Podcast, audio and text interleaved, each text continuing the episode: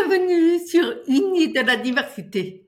C'est le rendez-vous de ceux qui adorent la diversité, synonyme de performance, créativité, ouverture à l'autre. C'est le moment privilégié aussi de ceux qui aiment découvrir, se réinventer et apprendre grâce à l'expérience des autres. Si tu te reconnais dans cette description, que tu sois novice ou connaisseur, abonne-toi. Ce podcast va devenir ton émission préférée. Bonjour à tous et bonjour à, toutes. Euh, nous sommes Aurélie euh, Laval et Virginie Delalande. Nous animons euh, ce podcast de la diversité en entreprise et nous sommes ravis d'accueillir deux invités experts, expertes au sujet du management de la diversité. C'est un thème que nous avons choisi de développer pour ce deuxième épisode avec Anne-Laure Thomas et Fabien Figula-Letor.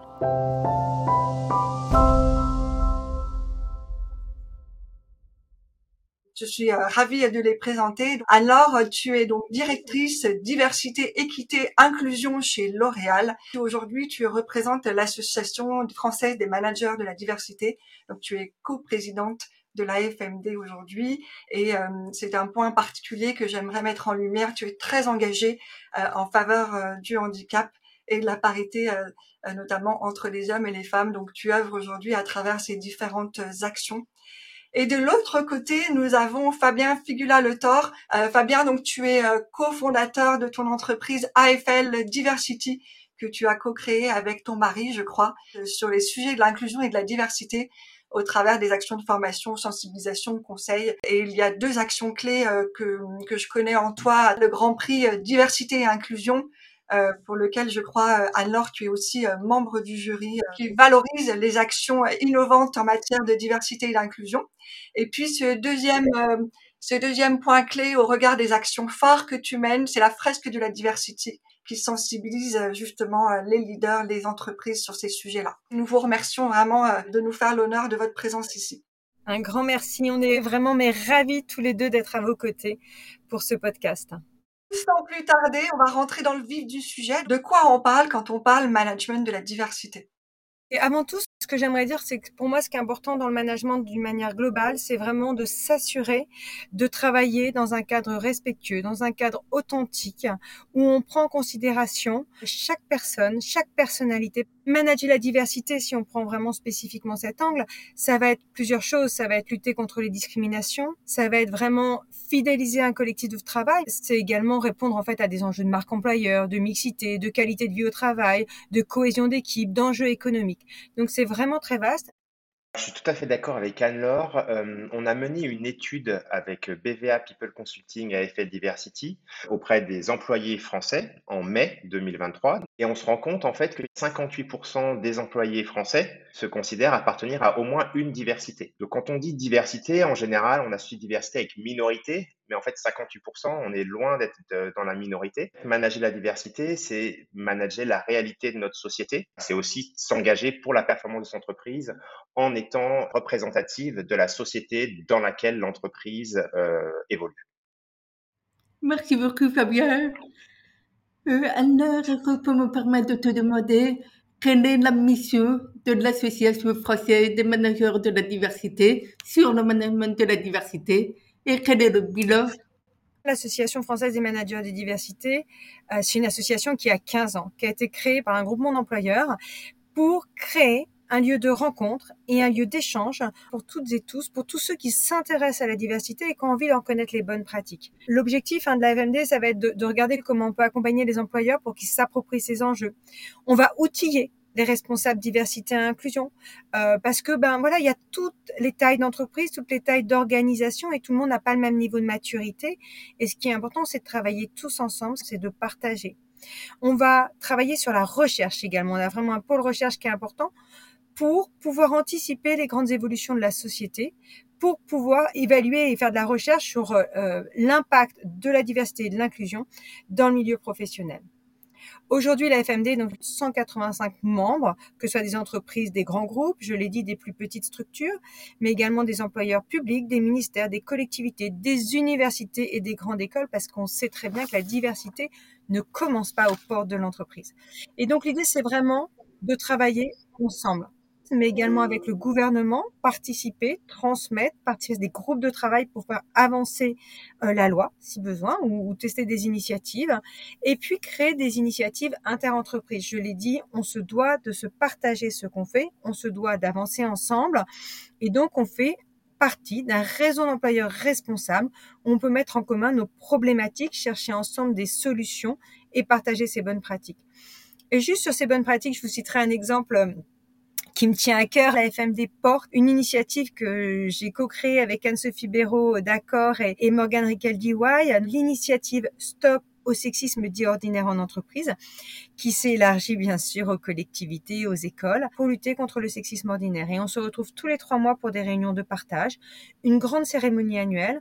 On va fêter les cinq ans de Stop le 25 janvier prochain, la journée nationale de lutte contre le sexisme ordinaire. Et Aujourd'hui, on est 200. On le sait déjà, on a plus de 60 entreprises ou collectivités ou écoles qui veulent nous retrouver.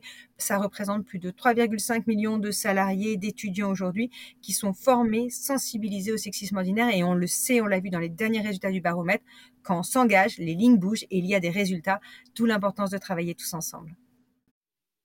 Merci beaucoup Anne-Laure pour cet éclairage. Dans cette réalité du monde de l'entreprise, en fait, la diversité se confronte à des difficultés en matière de management et de recrutement. Qu'est-ce qui aujourd'hui fait encore peur à nos managers sur ce sujet du management de la diversité? En fait, avant même la peur, euh, il y a le fonctionnement de l'être humain euh, avec les biais. C'est quelque chose de nécessaire pour que notre cerveau fonctionne, parce qu'on a des milliards d'informations à traiter euh, tout le temps, et du coup, il va y aller par raccourci on va associer des images ou des qualités à une personne et en fait, ça va nous emmener dans la discrimination sans même qu'on s'en rende compte. Et, le premier biais, c'est de croire qu'on n'a pas de biais d'ailleurs, parce que notre cerveau est fait comme ça. Donc, il y a des fois de la peur, mais il y a souvent des managers qui se rendent même pas compte en fait, qui discriminent ou qui mettent de côté des gens de la diversité. La première chose à faire, c'est la formation régulière et continue, parce que notre cerveau fonctionne comme ça. Donc, si on l'entraîne pas, si on ne fait pas des pas de côté, on retombe dans notre façon de fonctionner. Et on entend souvent des entreprises euh, qui nous disent oui, mais chez nous, il n'y a pas de problème, on est inclusif, c'est notre ADN par nature. Mais en fait, ça, c'est malheureusement pas possible puisque l'être humain n'est pas inclusif par nature à cause de ses biais.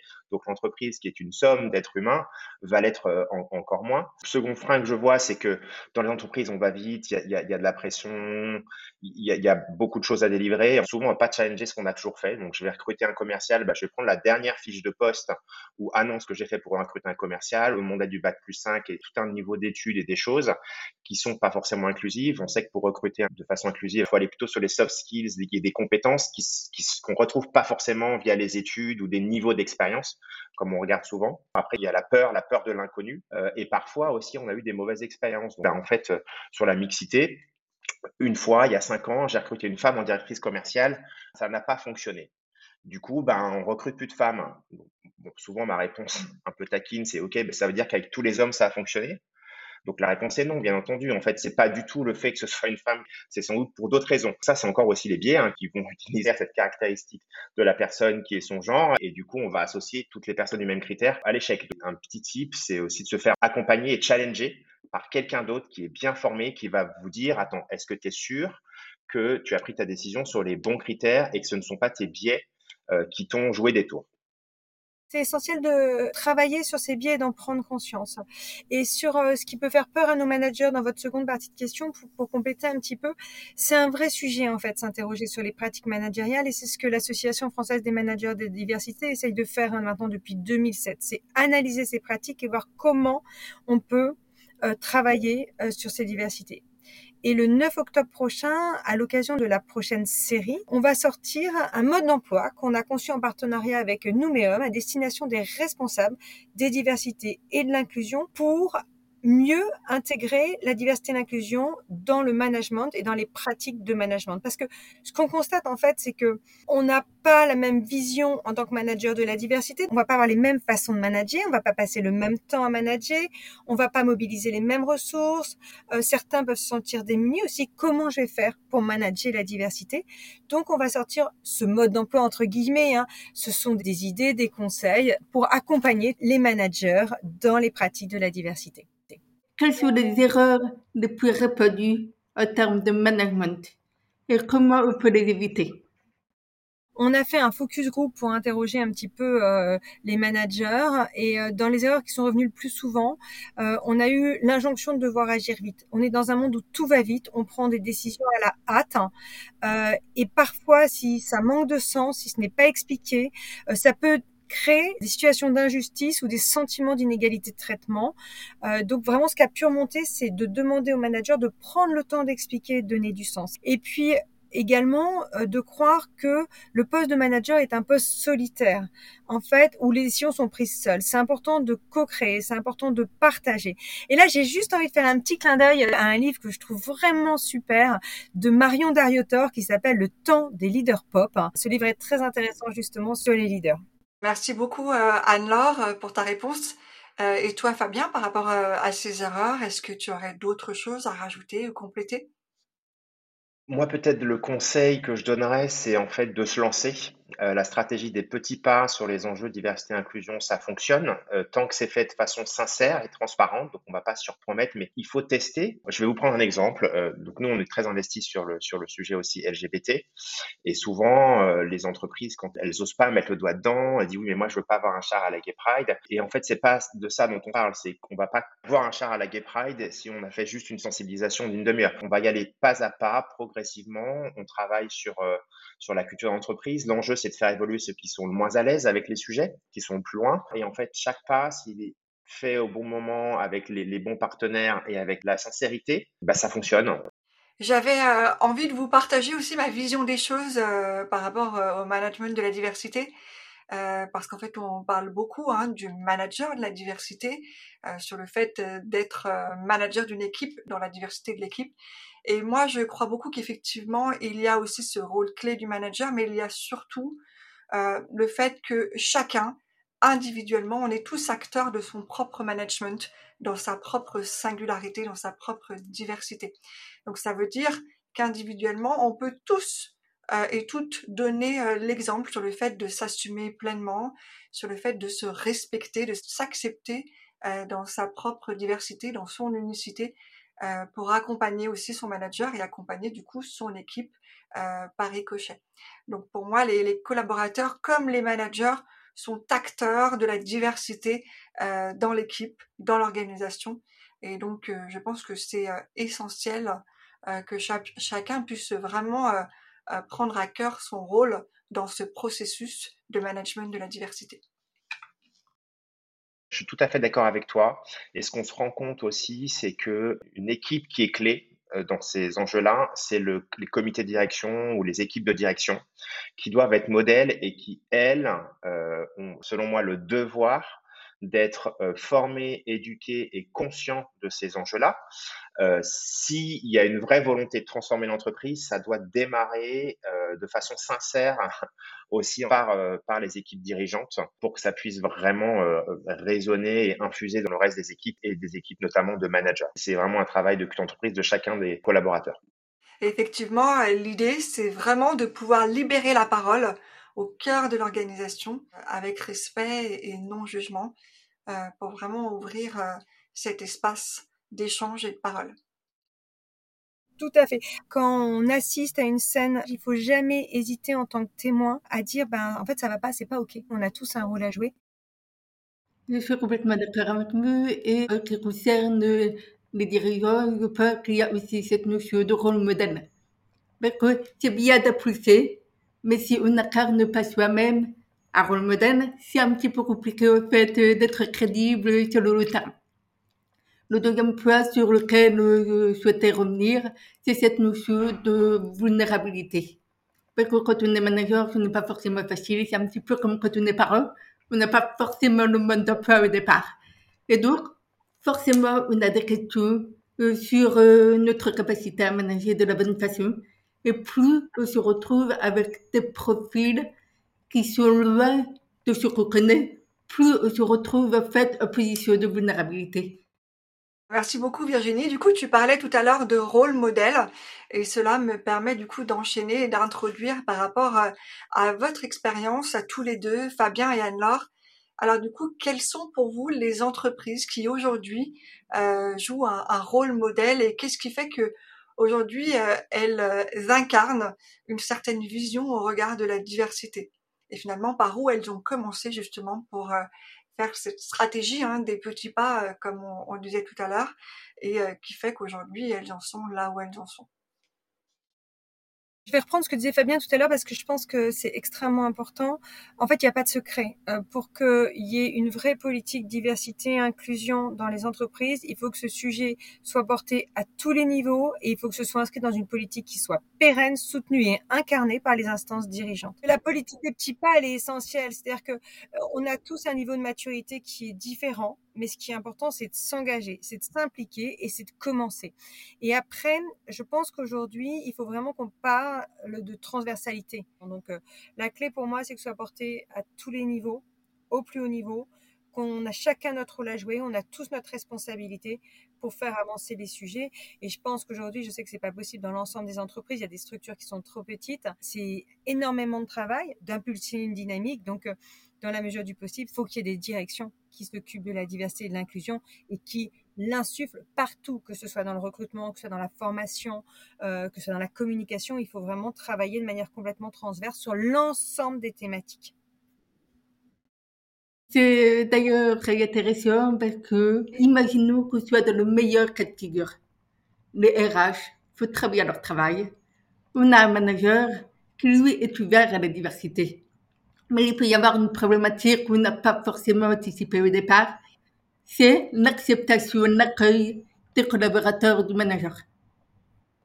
Comment fait-on pour faire accepter la diversité à son équipe? Moi, je pense que ce qui est important pour faire accepter la diversité à, son équipe, on l'a dit tout à l'heure, c'est en parler, euh, c'est de former, c'est de sensibiliser. On a tous des biais, on a tous des stéréotypes. L'important, c'est d'en prendre conscience et tout ça, ça passe par la formation. Donc, je pense qu'il faut des équipes formées, c'est vraiment essentiel. Je pense qu'il faut aussi assez vite sortir de la différence ou ce qu'on appelle aussi la singularité, pour être un peu plus positif, et revenir finalement sur les compétences clés, parce que la personne, si elle est là, c'est qu'elle a des compétences euh, en dépit de sa singularité. Beaucoup de personnes vont peut-être voir que ça, mais comment est-ce qu'on recentre du coup sur les compétences, sur les résultats, sur ce que la personne va apporter à l'équipe Et on se rend compte finalement quand on parle de recruter dans la diversité, le manager, recruteur va dire oui, mais du coup euh, il va falloir que je m'adapte, et puis l'équipe elle va devoir compenser. Ça, franchement, on l'a quasiment systématiquement. En fait, on part du principe qu'une personne de la diversité, elle va être moins performante. Et en fait, ça, il n'y a aucune étude qui le prouve. Et au contraire, même les études prouvent qu'une équipe avec plus de diversité, elles sont plus performantes. Il y a cette peur-là, donc il faut y aller, il faut en parler et former. Mais pour moi, assez vite, revenir aussi dans le quotidien de l'équipe. Il y a sans doute de l'adaptation beaucoup. Un peu, peut y avoir de l'adaptation dans le rythme de l'équipe, dans le travail d'équipe. Mais quand on fait l'adaptation pour une personne qui a un besoin spécifique, on se rend compte que euh, euh, dans la plupart des cas, cette adaptation, elle va servir aussi au reste de l'équipe. Moi, j'aimerais juste compléter ce que dit euh, ce que dit Fabien parce que on est tout à fait alignés. Du coup, ça me fait penser à des choses. les compétences, c'est essentiel. Vraiment, c'est le mot clé. Le manager peut aussi donner une approche euh, business en démontrant l'utilité de la diversité dans la productivité. Je veux juste vous donner euh, quelques chiffres que je trouve assez intéressants d'enquêtes diverses qui datent de 2022, donc qui sont récentes.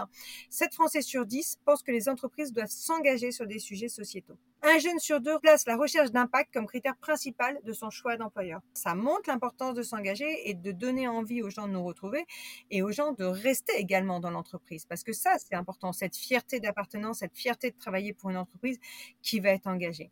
Et puis un dernier chiffre comme ça, mais je trouve que c'est quand même des chiffres tellement parlants que euh, ce serait dommage de se priver d'en parler.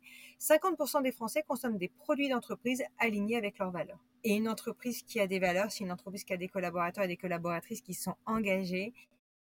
Merci pour ces chiffres parce que ça vient vraiment appuyer des propos qui nous se dit au reste de la théorie. Avec le chiffre, c'est indiscutable. J'avais envie de vous partager ce que je crois vraiment être aussi la diversité dans le monde de demain, dans l'entreprise de demain. C'est aujourd'hui de laisser la possibilité, la capacité, le pouvoir d'être soi-même dans l'entreprise. Les dernières études montrent, en matière d'inclusion, qu'environ 70% des collaborateurs ne se sentent pas la capacité à être eux-mêmes dans l'entreprise. Parce qu'en fait, l'entreprise a des normes de conformité, des normes de conformisme qui font que encore aujourd'hui les équipes, les collaborateurs, les managers doivent rentrer dans une forme de moule pour pouvoir s'adapter à la culture, au process, etc. Et l'idée, c'est de dire, bah, en fait, on va pouvoir petit à petit, grâce au travail du management de la diversité, laisser les uns et les autres individuellement et collectivement pouvoir acquérir cette liberté, ou en tout cas retrouver cette liberté d'être soi-même dans ses polarités, forces, faiblesses. On parlait tout à l'heure de handicap, bah, c'est de se dire, mais finalement, individuellement, moi aussi, j'ai mes zones de fragilité, mes zones de vulnérabilité. Ça fait partie de mon quotidien. Et si aujourd'hui j'acceptais qu'elles font aussi partie de ma vie dans l'entreprise.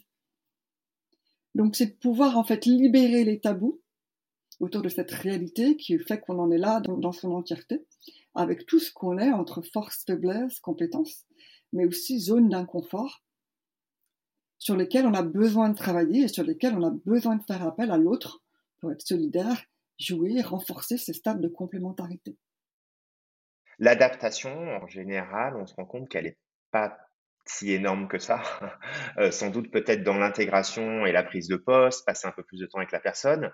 Mais euh, j'ai deux exemples que j'aime bien utiliser. Il y a des équipes, des membres de l'équipe, des familles monoparentales qui avaient décidé qu'ils ne faisaient pas de réunion avant 9 h du matin et après 17 h ce qui laissait du coup euh, la possibilité euh, d'arriver après avoir déposé les enfants ou, d'aller les chercher, etc. Et en fait, cette solution, elle a bénéficié à 100% de l'équipe. Il y avait des jeunes qui avaient envie d'aller au sport, qui étaient frustrés de ne pas pouvoir. Il y avait des personnes qui disaient, mais en fait, je passe ma journée en meeting sans arrêt, sans pause, et qui du coup n'avaient pas le temps de faire le mail, de dire, ben, en fait, avant 9h, après 17h, j'ai mon créneau. Donc, voilà, donc ça, c'est un exemple d'une solution très pratique et très simple pour une problématique de la diversité, on pourrait dire, et qui sert à tout le monde. Et un autre exemple, c'est une personne que j'avais rencontrée qui était malvoyante et qui s'était accordé avec l'équipe qu'en fait, avant chaque meeting, ils envoyaient un ordre du jour avec des points clés et qu'ils essayaient de ne pas faire de slide ou le moins possible où tout le monde avait le temps de bien préparer, qu'il y avait des, réunions beaucoup plus efficaces parce que personne n'était sur son ordinateur à faire autre chose, mais était vraiment là parce que tout se passait dans l'oral et pas dans l'écrit. Et après, voilà, donc il y avait un, système de notes. Donc tout ça, ça avait bénéficié vraiment à la performance globale et générale de l'équipe. Voilà, donc ça, c'est deux exemples qui, moi, m'ont marqué parce que, euh, voilà, on le fait pour la diversité. Ça peut sembler être un effort d'adaptation, mais au final, euh, tout le monde a bénéficié. Je te retrouve complètement, Fabien. En fait, les expériences de chacun, de chacune, ça nourrit ce collectif et ça nourrit les projets et ça les rend que plus euh, complets, que plus riches, avec euh, des angles et des points de vue qui sont différents. Et donc, c'est ça l'inclusion et c'est ça qui est important. je peux également témoigner à titre personnel quand je travaillais en entreprise, il y avait un aménagement de poste pour me permettre de téléphoner, de suivre les réunions. Et pour les réunions, il y avait la retranscription écrite de toutes les réunions et j'avais pris l'habitude de la partager avec mon équipe, qui fait que j'étais également intéressée pour le suivi des projets, parce que ça nous permettait de nous rappeler un un ou un autre, et ça permettait aux absents de ne rien louper des informations importantes qui avaient été partagées. Du coup, au gré de vos expériences en entreprise et des accompagnements d'entreprise, est-ce qu'il y a une histoire qui vous a le plus marqué, dont vous voudriez témoigner aujourd'hui? Alors, j'y vais, Fabien, parce que ça, fait vraiment lien avec ce qu'on vient de dire. Là, c'est vraiment euh, du personnel en dehors de la FMD. Tout à l'heure, on parlait de libérer la parole. Je remercie à chaque fois les personnes qui témoignent dans toutes les entreprises, parce que témoigner, ça va libérer la parole pour d'autres. Pour ceux qui vont pas oser en parler, ils vont se dire ah mais tiens mais euh, un tel est concerné on peut se sentir moins seul et ça peut pour certaines personnes leur donner envie tout simplement d'en parler. On n'est pas obligé de parler de sa vie privée, on peut être son handicap ou de son orientation sexuelle, mais ça peut juste euh, être le lundi matin, éviter de changer euh, euh, mon ami avec ma copine, tout simplement. Il y avait cette campagne aux Zetro, qui est une campagne sur le handicap pour libérer la parole. Et une collaboratrice, suite à cette campagne, a eu un flash et s'est dit, ben oui, effectivement, je vais oser être moi. Et à son entretien annuel, elle a dit, mais en fait, je suis une femme, donc toute l'entreprise l'a accompagnée euh, dans sa transition. Euh, et ça, je trouvais, voilà, ce qui me semble important, c'est que finalement, sur une campagne pour libérer la parole sur le handicap, ça a libéré la parole euh, de la personne sur son parcours, sur sa vie, sur le fait que c'était une femme. Et donc, on l'a accompagnée dans son changement d'état civil et l'importance d'être tous ensemble. Tous les sujets sont liés. Tous les sujets sont liés. Ce qui est important, c'est tout simplement d'être bien. Et si on en ressent le besoin, si on a besoin d'en parler, eh bien, il ne faut pas hésiter, euh, si bien sûr l'environnement et le cadre hein, est, bienveillant. Hein, c'est vraiment la condition. Moi, j'en ai deux petites histoires. Je vais essayer d'être rapide. La première, elle est euh, en fait euh, une des premières entreprises qu'on a accompagnées avec AFL Diversity il y a bientôt trois ans. On avait fait le premier atelier sur l'enjeu LGBT dans une entreprise. Donc au bout d'une quinzaine de minutes, on a une participante qui fond en larmes. Et donc, on se regarde un peu avec les RH, on dit ok, voilà, qu'est-ce qui se passe? On va creuser. Et en fait, cette personne, elle dit voilà, je suis hyper fière parce que ça fait 25 ans que je suis dans cette entreprise. Mon fils est gay. Je suis hyper inquiète pour lui et son futur dans l'entreprise. Et le fait que mon entreprise à laquelle je suis attaché euh, et dans laquelle j'ai fait toute ma carrière s'engage sur ce sujet, bah, ça me rend euh, heureuse et confiante et je suis très fière. Donc ça, c'est des moments où l'humain arrive voilà vraiment dans l'entreprise et, des belles histoires sortent, mais en fait, ça ne concerne pas que les personnes euh, concernées. L'entourage, vous allez vraiment toucher aussi euh, beaucoup plus de monde. Ça, c'était la première histoire. Et la seconde, une histoire qu'une de mes amies coach m'a racontée, que j'ai trouvé aussi très frappante, c'est dans une école d'infirmière où il y avait une partie de la promo qui était malentendante et cette dizaine d'étudiants avaient demandé à faire une pause toutes les 30 minutes de 10 minutes pour qu'ils puissent discuter entre eux et s'assurer que tout le monde avait bien compris. Et en fait, ils se sont rendus compte que toute la promo avait des meilleurs résultats parce qu'en fait, toute la promo avait bénéficié de ces 10 minutes euh, de pause pour travailler entre eux, même les non malentendants. J'aime beaucoup cette histoire parce qu'encore une fois, d'une adaptation qu'on va penser un peu forcée pour s'adapter à une minorité, finalement, c'est tout le monde qui en ressort plus grandi et plus performant. Merci beaucoup euh, pour vos partages, pour toute la lumière que vous avez fait par rapport à vos expériences et vos visions des choses. Donc merci encore et bonne continuation pour la suite de votre engagement. Et euh, Virginie, merci euh, beaucoup. J'espère que vous avez tout passé à très joli moment et à très bientôt pour la suite.